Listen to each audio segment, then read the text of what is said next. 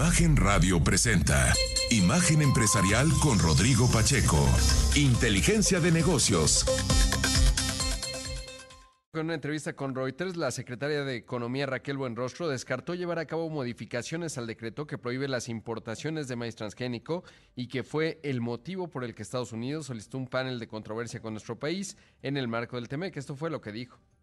Ya está escrito, es que ya está en el decreto del 2023. En el 2033 no se tocó, nunca se habló ni del, del, del maíz como consumo pecuario en ese contexto eh, también mencionó, bueno, obvio, que mm, desde mediados de febrero algunas de las modificaciones a un primer decreto emitido a finales de 2020 se suavizó la postura con respecto al maíz transgénico y obviamente dejó de incluirse el maíz para consumo animal, que es pues realmente el volumen, el total, digamos, de las exportaciones de Estados Unidos. Desde hace meses, el presidente López Obrador y otras autoridades han solicitado la creación de un grupo de análisis científico para demostrar este punto. Por otro lado, también dijo que el gobierno de Estados Unidos terminará estando de acuerdo con este decreto. Esto fue lo que mencionó.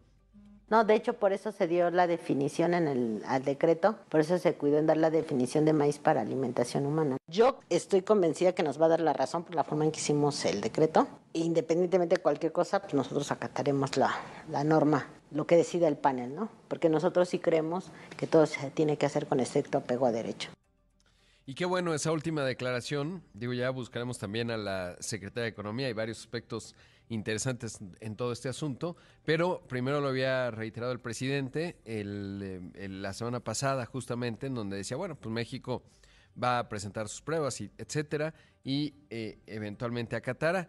Lo cierto es que es complicado pensar que, eh, digamos, pues en estos 40 años, más de 40 años que llevamos con transgénicos, si consideramos que esto surgió básicamente en la década del 60 del siglo pasado, em, en ese contexto, eh, pues será difícil que México pudiera presentar pruebas científicas per se y que resultasen categóricas. Entonces, eh, los efectos, digamos, del decreto, desde un punto de vista económico, no parecería que eh, están vinculados, digamos, a algún beneficio que pueda obtener México, incluso le diría por el contrario.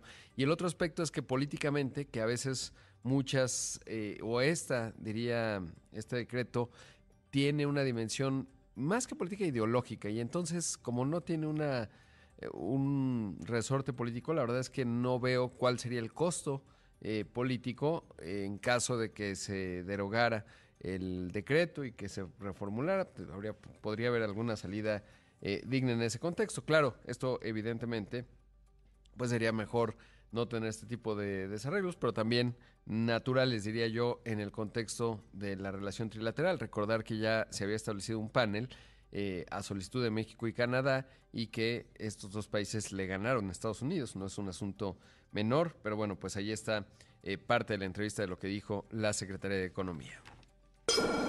Por otro lado, y en otros temas, hoy la nota principal de la sección de dinero del periódico Excelsior habla de los datos que dio a conocer el SAT a propósito de los grandes contribuyentes. El Servicio de Administración Tributaria dio a conocer que gracias al programa de fiscalización de grandes contribuyentes se logró recaudar 165.120 millones de pesos durante el primer semestre de 2023, un repunte de 67% frente al mismo periodo de 2022. Además, se logró la regularización total o parcial de 644 empresas que no estaban al corriente con su pago de impuestos. Esto lo dio a conocer el SAT.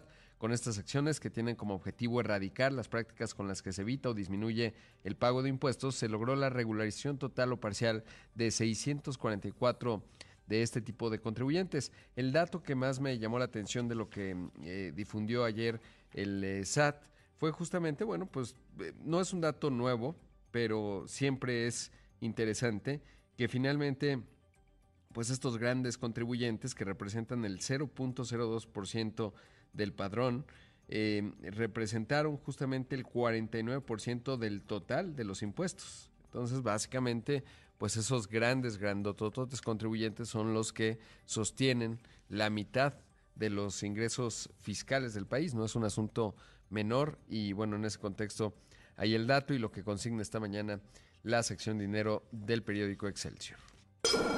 Por otro lado, y en otros temas, la autoridad investigadora del IFT, el Instituto Federal de Telecomunicaciones, inició una investigación por posible concentración en el mercado de redes de telecomunicaciones que prestan servicio de voz, datos, video en radio y televisión. Entre los operadores que ofrecen este tipo de servicios en México se encuentran América Móvil, Total Play, Megacable, AT&T e Easy, entre otros. De acuerdo con el órgano regulador, la investigación se sustentó con apego a la Ley de Federal de Telecomunicaciones y Radiodifusión. El proceso de análisis tendrá una vigencia de 90 días naturales, así que eh, pues no hay muchos, ¿no? Básicamente eh, vamos a ver en qué resulta esto. Evidentemente el más grande es América Móvil, así que en ese contexto eh, se vuelve muy relevante el hallazgo que pueda tener el Instituto Federal de Telecomunicaciones.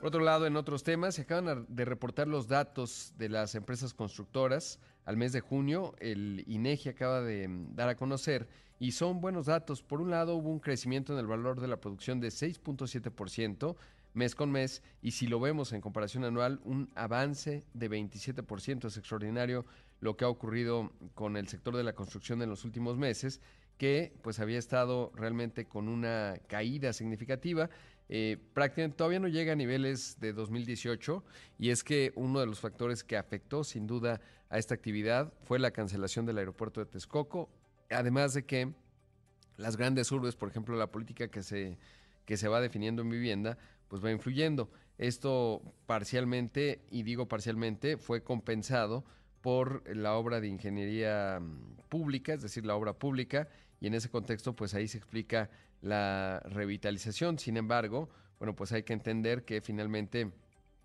eh, el sector privado, digamos, pues no ha estado necesariamente contento, aunque los datos lo que están reflejando, pues sí es una recuperación bastante potente. Habrá que profundizar en el tema, pero sin duda interesante. Cuando uno ve cuáles son, digamos, eh, las entidades que más han aportado al, al sector de la construcción hoy por hoy, pues ahí se encuentra, por ejemplo, Quintana Roo, eh, hay entidades obviamente como Campeche, eh, y me refiero por las obras que tienen que ver con la refinería. Eh, en otra dinámica económica, Jalisco, por ejemplo, que representa el 6.2%, Quintana Roo ya no se lo dije, pero el 12%. Así que bueno, algunos de los datos que le digo vale la pena analizarlos porque pues hay que entender cómo se explica este salto y sobre todo qué se está viendo, porque tampoco es que la refinería quizás se está contabilizando, aunque esto va ocurriendo conforme se va ejecutando, pero en ese contexto, bueno, pues se da ese, este dato. En otros temas internacionales le cuento que durante una rueda de prensa en Cornwall, el primer ministro canadiense Justin Trudeau se mostró en desacuerdo con la forma de eh, operar de Meta, antes Facebook, por bloquear las noticias nacionales de sus plataformas, diciendo que la empresa de redes sociales estaba priorizando los beneficios sobre la seguridad. Y es que ha generado algunas críticas en Canadá sobre todo porque Meta, bueno, se aplicó una legislación que justamente eh, pues tenía que pagar Meta a los generadores de contenido, a los sitios de noticias, cuando la gente leyera las noticias en Meta, y entonces Meta dijo, pues mejor ya no voy a llevar noticias. En el contexto de los incendios de Canadá, pues muchos canadienses ya nos informaron a través de Facebook. Siempre está el Internet, pero bueno, así está el asunto y, hubo críticas de parte del primer ministro Justin Trudeau. Le iba a poner el audio, pero ya no me va a dar tiempo porque tengo que ir al primer corte. Esto es Imagen Empresarial. Regresamos en un momento con más. 6 de la mañana con 17 minutos. Esto es Imagen Empresarial. Y me da mucho gusto saludar esta mañana a Calixto Mateos Canel, el director general del Banco de Desarrollo de América del Norte. Calixto, ¿cómo estás? Buenos días. Gracias por tomar esta comunicación. Buenos días, Rodrigo. Qué gusto, qué gusto verte una vez más y estar aquí en este espacio. Sí, qué gusto saludarte, estimado. Y, además, bueno, primero, y me parece que comencemos por ello, tiene un encuentro bien interesante la próxima semana, bueno, más bien el 30 y el 31 de agosto, pero eh, para entrar en materia, creo que es bien relevante que le expliques a las personas que nos escuches, que nos escuchan, qué hace el Banco de Desarrollo de América del Norte. Con mucho gusto, Rodrigo. El Banco de Desarrollo de América del Norte nos dedicamos a financiar infraestructura medioambiental en la frontera entre México y Estados Unidos. Tenemos un mandato muy claro desde hace casi 30 años que el banco es el primer banco verde, un banco que se enfoca en la región fronteriza. Tenemos un, límite de 100, 100 kilómetros al norte de la región y 300 kilómetros al sur financiamos en ambos países y vemos específicamente problemas, bueno, ah, el desarrollo de la región y, resolver problemas que son comunes a los dos países. Entonces somos un puente realmente ahí en la relación binacional eh, de, de, México y Estados Unidos. Claro. ¿Y cuándo nace el NatBank y cómo obtiene su financiamiento? Bueno, nace en 1994, después de que se firma el Tratado de Libre Comercio, se establece un tratado especial para la creación del banco. Es, es financiado por ambos gobiernos, se les da, se da eh, capital y con ese capital el banco opera como cualquier otro banco, eh, levanta capital en los mercados y con eso hacemos eh, los créditos que damos a, las, a, los estados, municipios y al sector privado en ambos lados de la frontera. Claro, ¿y ambos países van haciendo aportaciones de capital cada año o digamos hubo un capital inicial y a partir de ahí, desde el 94 a la fecha, ha venido funcionando, digamos? ¿Cómo es? Exactamente, se, se dio una capitalización inicial Luego, eh, dado que el banco ha funcionado y ha dado los, los resultados que se, se, habían esperado, se ha ido eh, aumentando ese capital, se decidió duplicarlo y en, en, eh, en ese, bueno, en esa duplicación de capital que estamos ahora, se ha venido dando aportaciones año con año. Ahora, se va a celebrar, como ya lo decía, el NatBank, NatBank Summit el 30 y el 31 de agosto. Eh, ¿Cuál será el tono de la discusión? Sobre todo porque mm, claramente la integración entre los dos países, bueno, pues lleva, incluso diría más allá, obvio, del, de la entrada en vigor del Telecan, entonces ahora Temec, pero vaya que hay cada vez más, eh, más estrés hídrico como consecuencia del calentamiento global y obviamente pues la importancia del banco, que siempre ha sido muy relevante, eh, se va incrementando, se va haciendo visible la necesidad de trabajar de manera muy coordinada, pero sobre todo la necesidad de tener recursos para que pues, las dos zonas de la frontera están interconectadas. Y en ese marco, eh, digamos, ¿qué implica este summit que están organizando? Pues mira, el, summit, el summit, como tú dices, convoca a, participantes, tanto académicos como eh, pues eh, funcionarios públicos, como eh, pues, empresarios que, tienen negocio en la zona. Y de lo que se trata es justamente de crear este espacio de discusión, de, aprendizaje, de saber qué, a qué nos estamos enfrentando. Como bien mencionas, no solo se trata de, la parte de, ver qué proyectos hay, sino la parte de, entender qué problemas están enfrentando, cómo se deben de, resolver esos problemas. El problema del agua es un problema pues claro y, es un problema que, atañe a los dos países y que eh, pues vamos a tener un panel justamente discutiendo con las comisionadas de la Comisión Internacional de Límites y Aguas, eh, el, cómo vamos a llevar a cabo esta relocalización de empresas es un tema muy importante. las condiciones están dadas, bueno, dónde se va a hacer, cómo se puede hacer, platicar con eso, que eh, con cada uno de los estados, representantes de cada uno de los estados, qué oportunidades hay en cada, cada eh, ahora sí que cada eh, localidad. Y este, y, aspectos, bueno, de, cómo se debe de hacer, cómo está la economía de la región, cómo se ven las perspectivas de la economía, tanto eh, global como la local de México, Estados Unidos y especialmente de la, de la frontera.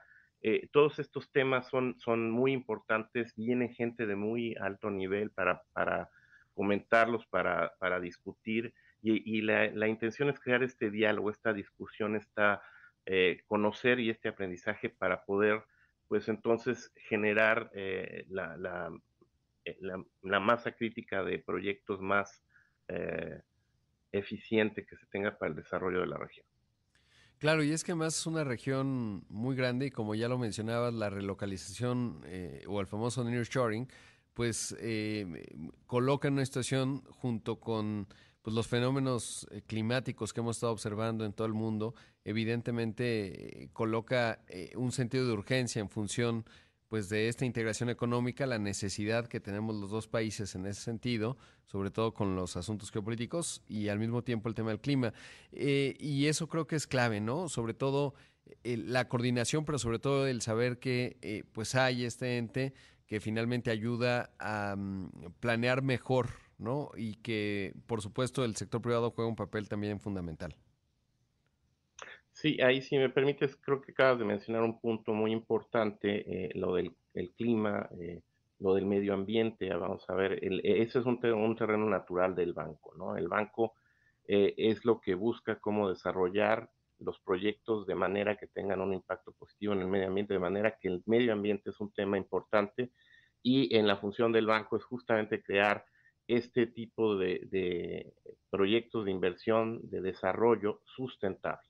Ya no podemos hablar de, nada más desarrollar sin considerar el medio ambiente y los efectos que esto puede tener tanto en nosotros como lo que nosotros estamos generando sobre el medio ambiente. Entonces, eh, es, uno, es, es uno de los grandes motivos de este, de este encuentro también, tratar el tema del medio ambiente. Por supuesto. Sí, sobre todo porque esto requiere planeación, ¿no? O sea, los problemas eh, medioambientales, cuando se hacen visibles es que ya vas tarde y entonces lo ideal es que eh, a veces cuando es la complejidad de una frontera, eh, puede resultar, digamos, pues falta de coordinación y por lo tanto problemas que se van asomando, ¿no? Y que afectan a los dos lados. A veces la decisión que se toma de un lado evidentemente repercute en el otro y viceversa. Y es ahí en donde creo que es el espíritu. Ahora, eh, Calixto, ¿cuál, digamos, eh, vislumbras como los resultados de este encontrarse, de este detonar y posicionar la discusión? Y por supuesto, porque esto eh, pues finalmente va generando olas, digamos, en términos de, mm, pues cómo vernos en momentos que también viene cierto grado de complejidad el próximo año eh, por las elecciones presidenciales en los dos países y en ese contexto creo que es relevante también pues tener este tipo de, encuentros eh, con esta visión en específico. Pues mira, el, encuentro en sí es, lo, relevante, es cuando, cuando tanto gente que puede realizar los proyectos como, como gente que, necesita de financiamiento y de, asesoría de cómo hacerlos, es donde se reúne. Aquí vienen eh, eh, toda una serie de personas, tanto te digo del lado académico como del lado empresarial, como del lado eh, de funcionarios públicos, y este encuentro es el que se genera en estas sinergias para definir y planear estos proyectos. Como bien dices, estos proyectos no se, hacen de un día para otro, se tienen que planear. Eh, yo te diría, siempre hay alguna situación como la que tú dices de que hay cambios y demás, ya sea federales, locales y demás. en este caso diríamos que se dan cambios federales, pero los cambios estatales y locales ya se dieron tanto pues en, varios, de, casi la mayoría de los estados de la frontera de, México y en, este, en varios de los estados de, Estados Unidos. Entonces, las ah, autoridades locales están ahí, es donde se hacen los proyectos. Eso da esta eh, permanencia, digamos, y esta, permite esta planeación. Pues lo, lo, estaremos siguiendo muy de cerca. Espero que volvamos a hablar pronto ya, obviamente en el contexto del, del evento. Y te mando un gran abrazo. Muchísimas gracias. Igualmente, Rodrigo, qué gusto y, saludos otra vez. Ahí eh, escuchamos a Calixto Mateos Janel, el director general del Banco de Desarrollo de América del Norte, el NatBank. Vamos a hacer un corte, esto es Imagen Empresarial, regresamos en un momento con más. Son las 6 de la mañana con 30 minutos, esto es Imagen Empresarial y esta mañana está con nosotros Manuel Hostos, socio líder de la industria de consumo en Deloitte Spanish Latin America. Eh, Manuel, ¿cómo estás? Buenos días. Hola Rodrigo, ¿cómo están? Buenos días.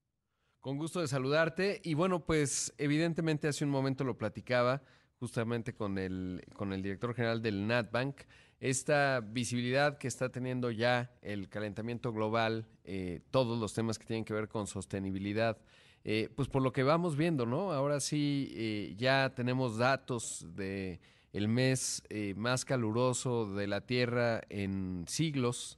vemos todos los días prácticamente ahora sí que incendios en Canadá, que incendios en Estados Unidos, en China, obviamente en México no es distinto, y distintos eh, cambios y fenómenos que, pues sí, ya, ya es una realidad. Lo que hace quizás 20 años ya era una realidad, pero no se veía con tanta urgencia. Y eso tiene que ver mucho con el comercio minorista, porque obviamente el consumidor se empieza, bueno, ya lo era, pero esta sensibilidad se empieza a incrementar de manera significativa. E, e, e, efectivamente, Rodrigo. Y, bueno, no hay que perder en cuenta que alrededor del 25% de los gases de efecto invernadero están precisamente generados por el comercio minorista. Entonces, pues sí, sí es importante las acciones que ya se están tomando para disminuir estas, estas emisiones y pues también vemos que hay acciones que están tomando todos los minoristas, principalmente guiadas por las presiones que se están teniendo pues de diferentes frentes. La, la, regulación es clara y las regulaciones están presionando, sobre todo más en países europeos, en Estados Unidos, pero también los mismos consumidores están presionando, los, consejos de las empresas, los mismos empleados, porque también cada vez hay más empleados que buscan empresas que, que sean pues conscientes de estos temas y buscan empresas que, que pues tengan acciones de sostenibilidad claras. Ahora, eh, y justo mencionas esta, esta parte clave, ¿no? Que tengan acciones de sostenibilidad claras, porque de repente puede haber mucho greenwashing, digamos, o simulación de acciones que plantea una agenda verde muy poco eficaces. Y hay una enorme complejidad a la hora de, de tener puntos de datos que, que, permitan evaluar y sobre todo medir la evolución positiva en un sentido eh, de la sostenibilidad. ¿Qué hay de ello y sobre todo cuáles son las herramientas que pueden estar disponibles para un jugador minorista? Bueno, sí, efectivamente, pues cada vez hay pues más maneras de medir las acciones, de medirlas de manera objetiva, hay, hay reglas claras, hay, diferentes protocolos que se pueden seguir para que pues lo, lo, que midas esté validado y que pues esto que, que, lo tengas que reportar pues sea, sea claro. Efectivamente todavía se está evolucionando en esos temas, eh, un poco más en México que en otros países, pero, pero bueno, creo que en muchas ocasiones pasa incluso lo contrario, que hay algunos minoristas que están tomando acciones, pero que no las están reportando de, de, manera adecuada. Y nosotros lo que estamos viendo en el mercado mexicano, pues siguiendo a lo que está pasando en otros países, es precisamente eso, que, que los minoristas están empezando a hacer cosas y, y están, pues, eh, re, realmente, pues, empujando este tipo de agenda porque saben que es importante para, para sus clientes, para los consumidores. Y tampoco hay que perder de vista que muchas de estas acciones terminan siendo rentables para los minoristas. Por, por ejemplo, el, el, moverse a energías verdes, pues cada vez es una, es una decisión de negocio, ¿no? no solo porque esté presionada por los consumidores, sino porque realmente puede llegar a ser más, más barato que, el, uso de otro tipo de energías. Entonces también estamos viendo pues que que, los detallistas están precisamente migrando ese tipo de energías, están buscando convertir sus flotas de transportes a, a, vehículos eléctricos, acciones de esa naturaleza que además están probando ser rentables. Claro, y lo que mencionas, ¿no? Por ejemplo, ya es común ver eh, los, eh, pues los techos, digamos, de estos grandes almacenes, pienso en una tienda de supermercado, eh, que tienen paneles solares, ¿no? O en los estacionamientos y eso ayuda eh, en doble vía, uno, a los objetivos de sostenibilidad de esa empresa en términos de emisiones de gases de efecto invernadero, eh, pero por otro lado, a, a, tener un consumo de energía, pensemos en el norte del país, pues mucho más sostenible, sobre todo porque en el tema de la comida que es fascinante, eh, justamente hay por el proceso de cadena de frío, de refrigeración, etcétera, pues es muy intensivo en, en, la utilización de energía y ahí hay esfuerzos bien interesantes. Sí, Rodrigo, y aquí fíjate que me gustaría destacar el uso de la tecnología, porque precisamente hay aplicaciones de inteligencia artificial que te ayudan a ser más eficiente en el manejo de, de estas cadenas que, que, tú mencionas y sobre todo poder planear mejor para que no tengas inventario de más en el lugar que no lo quieres tener y, entonces que puedas planear de mejor manera la demanda y que puedas tener el inventario correcto en el, lugar correcto. Eh, ta también vemos tecnologías ligadas a blockchain que te permite rastrear los, los productos y que te permite estar, pues, digamos, cerca de lo que están buscando los consumidores, que es entender de dónde viene el producto. Eso ya es una, es una realidad más clara, sobre todo en Europa, en el que pues por ejemplo los fabricantes de ropa están transparentando de dónde vienen las fibras con las que se fabrican estas prendas para que el consumidor se sienta tranquilo de, de lo que está comprando. Lo mismo pasa con los alimentos, de, de, de dónde viene el, el, alimento que tú estás consumiendo. Entonces esto te lo permite la tecnología eh, te acerca con los consumidores y te alineas a lo que ellos están buscando.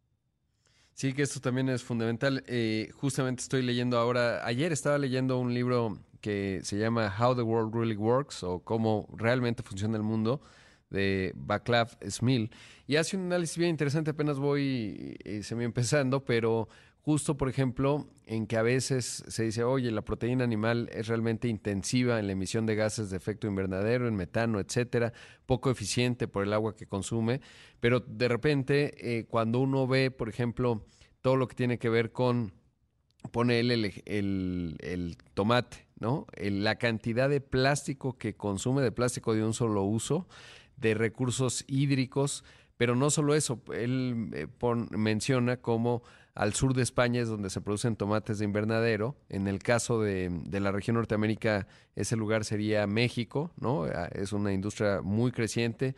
Entre berries y tomates, pues estamos hablando de exportaciones de miles de millones de dólares pero eh, se, en el transporte, por ejemplo, comprar un, un, tomate español en Escandinavia, pues hace que se invierte un litro, y es interesante ahí la matemática, que pone un litro de hidrocarburo, es decir, ya sea de diésel, etcétera, por el camión más el plástico, y le va haciendo toda la suma.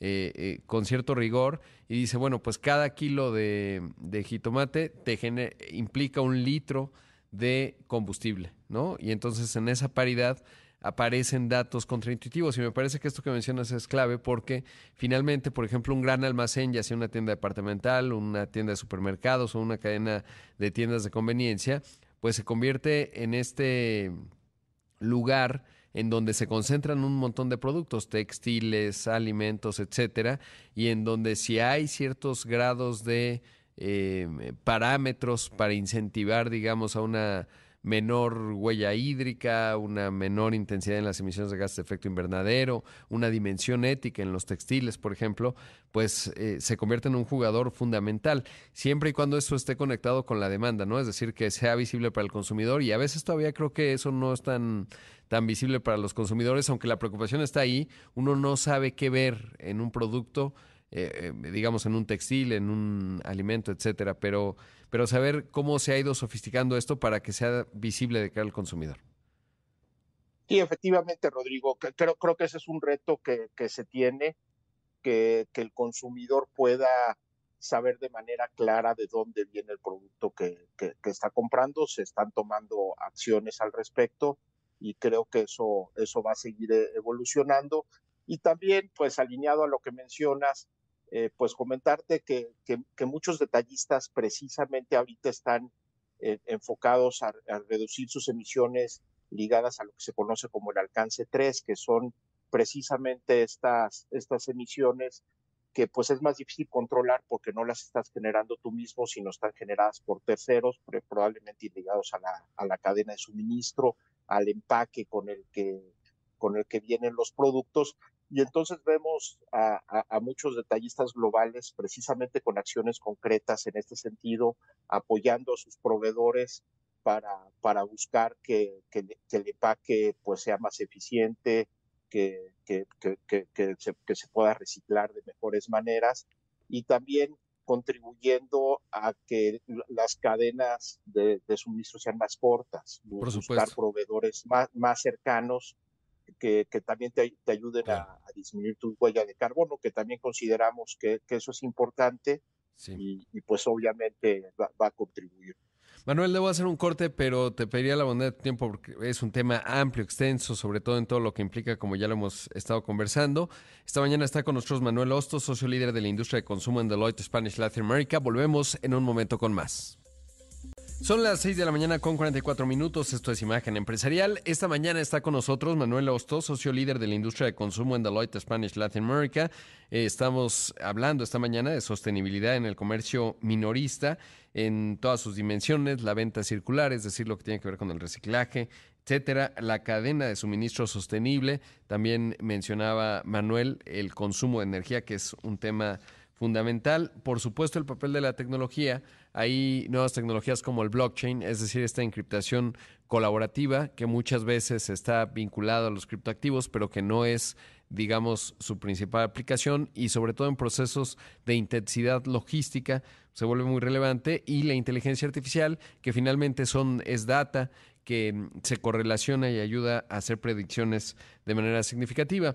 Eh, Manuel, en la parte de regulación, eh, ¿en qué etapa estamos y sobre todo qué tanto se está cumpliendo? Recuerdo mucho, obvio, este tema de los plásticos de un solo uso, cuando ya ahora en, el, en las tiendas de supermercado, pues ya no te dan las famosas bolsitas, ¿no? Y ahora venden estas otras bolsas o algunas de tela, etcétera. Pero luego cuando, cuando porque esto ha ocurrido en otros países, eh, profundizar en el tema, resulta que la intensidad en la utilización de agua para las que no son de plástico es un impacto hídrico bien importante. Entonces de repente como que se toman medidas que son muy visibles, pero que no necesariamente son eficaces, porque además luego se te olvida la bolsa y andas comprando, no sé cómo te vaya a ti, pero cuando voy al súper, etcétera, pues se van acumulando las bolsas de tela y es exactamente, es peor porque entonces ya ahora consumo un textil cuando antes era un plástico que eventualmente podía reciclar. Eh, eh, no es un asunto menor, ¿no? y no deja de ser complejo. No, efectivamente, Rodrigo, y, lo dices bien, eh, pues está buscando, pues digamos que alinearnos en ese tipo de regulaciones y, pues buscando pues ser eficiente, pero no siempre, no siempre se logra. Creo que esto también está bastante ligado a la educación que debemos de tener como consumidores y pues a la conciencia ecológica que, que, nosotros también estamos viendo que está evolucionando en los consumidores mexicanos. Nosotros hacemos unas, unas encuestas a consumidores donde vemos que cada vez son factores más críticos para el consumidor, eh, le, dan más importancia, incluso vemos que los consumidores mexicanos están más dispuestos a, a consumir eh, pues productos ecológicos y a tomar acciones ecológicas, pero yo creo que tampoco pues la gente está consciente de todas las implicaciones que puede tener una, una acción como la que, la que mencionas, ¿no? De, eliminar las bolsas de plástico y reemplazarlas por bolsas de tela. Probablemente si nos remitimos a muchos años atrás, pues la gente iba al mercado con, con, con, su bolsa y ya estabas acostumbrado que te, te, llevabas una bolsa del mercado porque era donde ibas a poner tus productos. Creo que eventualmente llegaremos a esto y la medida terminará siendo benéfica para, para, pues para el medio ambiente. Pero creo que estamos en esa transición y creo que también estamos entendiendo pues todos los componentes que, que, inciden sobre este cuidado del medio ambiente y pues a pesar de que hay buena voluntad, no siempre son las mejores decisiones ligadas a las, a las regulaciones, pero creo que, creo que vamos en el camino correcto, sobre todo pues teniendo una sociedad más consciente del problema y más enfocada a buscarlo resolver. Y, y, Rodrigo, si me permites, aquí me gustaría hablar un poco de, un tema que, que, bueno, que no hemos tocado tanto y que es precisamente la economía circular, que, que, bueno, en, en, México pues siempre ha existido y lo, y lo vemos, por ejemplo, con los envases de, de vidrio de, de, cervezas o de refrescos, donde siempre se, han reciclado, incluso en ese tema creo que estamos más avanzados que otros muchos países desarrollados. Y, precisamente eso es algo de lo que está buscando la, economía circular y ahora está evolucionando hacia el tema de la ropa. Y es, una tendencia importantísima a nivel mundial y que, y que está haciendo que, que pues sea uno de, de los segmentos pues la venta de ropa usada con mayor crecimiento, está, está creciendo pues mucho más rápido que, que, que, las otras categorías de ropa y esto va a hacer que cuatro o cinco años incluso sea, sea un segmento más importante que fast fashion. Entonces, creo que la gente está siendo consciente de esto, las nuevas generaciones pues no ven problema en comprar ropa usada y ya no solo es pues para la gente de bajos recursos, sino la gente pues unida su conciencia al medio ambiente a comprar este tipo de textiles.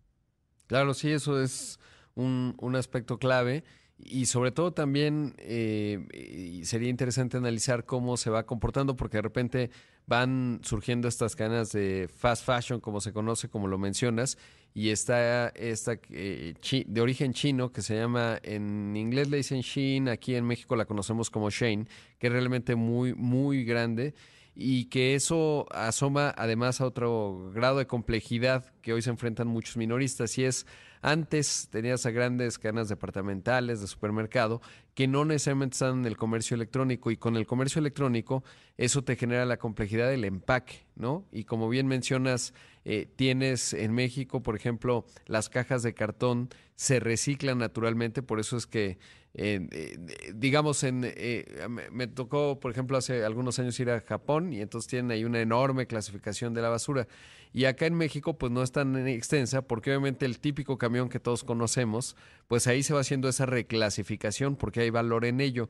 Y, y lo mencionabas de manera importante y por qué México está más avanzado en este aspecto digamos, más bien, no sé si avanzado, pero lo hace mejor, eh, por ejemplo, que en Estados Unidos, pues porque Estados Unidos, por la estructura de costos, optó en algún momento por enviar toda su basura a China, ahí le encontraban cierto valor, después al sudeste asiático, hasta que los países se dieron cuenta que lo estaban llenando de basura, y eso dejó de ocurrir y hoy no tienen una solución, digamos, porque la estructura de costos y la cadena no existe como tal y todavía no alcanza el punto de precio adecuado, digamos, para que ello pueda generar entornos. Acá tenemos empresas como PASA, ¿no? Promotora Ambiental S.A., que eh, son sofisticadas, que encuentran valor en ello.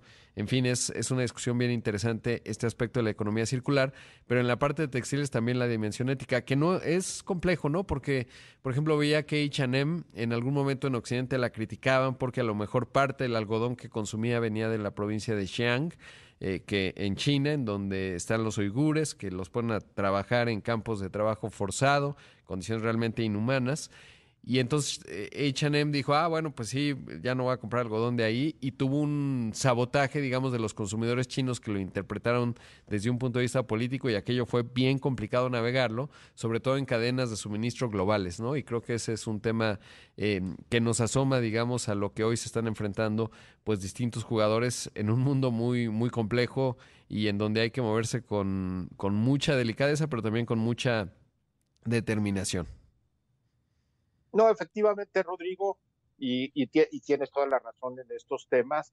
incluso yo te diría que estas cadenas de, fast fashion pues están subiendo al barco y están buscando también acciones circulares, están empezando a, recibir ropa usada, incluso en algunos casos eh, están buscando canales para revender ropa de que ya fue utilizada y obviamente buscando transparentar de dónde vienen sus fibras, buscando que estas fibras, pues, en, muchos casos sean recicladas y, con esto, pues, contribuyendo a, que sus consumidores se sientan más tranquilos. También otra tendencia que es importante, pues, es regresar a las prendas durables, eh, prendas que tú puedes comprar.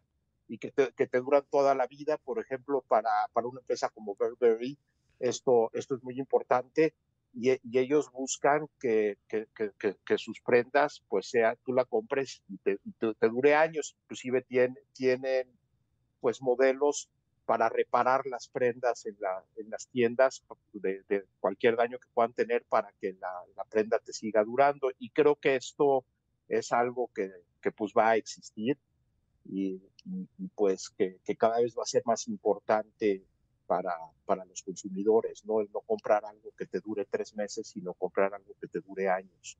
Exactamente. Pues Manuel, te agradezco mucho la entrevista. ¿Dónde podemos encontrar más datos de esto que hemos estado conversando hoy? Pues, pues en, los portales de Deloitte tenemos mucha información pues, pues que podemos compartir al público y, pues nosotros deseosos de, apoyar con, con, las dudas que puedan tener. Entonces, búsquenos en los canales de, de Deloitte en nuestras redes sociales y en nuestros portales y con todo gusto los podemos atender. Gracias, Manuel. Ahí escuchamos a y vimos a Manuel Hostos. Él es socio líder de la industria de consumo en Deloitte Spanish Latin America. Ya encontré el dato de dónde está el valor de la producción de las empresas constructoras, dato que hoy reporta el INEGI, que tuvo un salto extraordinario en la serie histórica, pues no se ve que haya habido otro momento así hay que profundizar, le digo, pero bueno, el crecimiento fue de 27% y estaríamos en niveles entonces de junio de 2019, todavía muy por debajo de 2018 y lejísimos de 2007, en donde la serie histórica muestra niveles máximos. Así que bueno, pues eso es parte de los datos. Ahora que hablamos de sostenibilidad, eh, en los últimos cinco años la venta de unidades eléctricas en México se multiplicó por 30. Pese a esto, la penetración en el mercado sigue siendo lenta debido a que la oferta no se ha modificado, los precios siguen siendo altos de los vehículos eléctricos y aún eh, existe la infraestructura de carga, no existe más bien la infraestructura de carga suficiente para generar certidumbre en los clientes finales. En su último reporte, de el, INEGI muestra que entre enero y mayo de este año se lograron colocar en el mercado mexicano 4.130 unidades de última generación, consideradas limpias y amigables con el medio ambiente. Hay que decir que como, como Tesla no está ahí en la AMDA ni en la mía, pues entonces todavía no queda, eh, no están ahí reflejados los, lo que vende Tesla, que son coches, digamos, por su precio se ubicarían en el segmento premium, pero que finalmente son de cierto grado de volumen, aunque obviamente pues no, no hay punto de comparación, es nada con respecto a los vehículos que se venden y de ahí que parte de la discusión tiene que ver con cómo se generan incentivos. Rápidamente le cuento que de acuerdo al Wall Street Journal, la firma de capital privada Rourke Capital estaría por comprar los Subway, la cadena de estos sándwiches que uno va armando ahí de ensaladilla y cosas por el estilo, eh, en 9.600 millones de dólares. Ese es el precio de Subway, que por cierto el otro día en alguna breve aquí pusimos que Fogo de Chau eh, tiene un valor poco más de mil millones de dólares interesante, pues cómo, cómo van creciendo estos conceptos y sobre todo cómo van avanzando. Pero bueno, se acabó el programa, llegamos al final de una edición más de Imagen Empresarial. Como siempre, eh, muchas porras, aplausos para los que ya estamos despiertos, mucha admiración y ánimo para los que están con la disciplina del ejercicio, ya tienen endorfinas, enhorabuena. Quédese con Pascal Beltrán del Río, que tiene mucha y útil información que usted necesita escuchar. Soy Rodrigo Pacheco, lo veo en los distintos espacios de Imagen Radio, en Imagen Televisión. Que tenga un excelente martes. Imagen Radio presentó Imagen Empresarial con Rodrigo Pacheco. Inteligencia de negocios.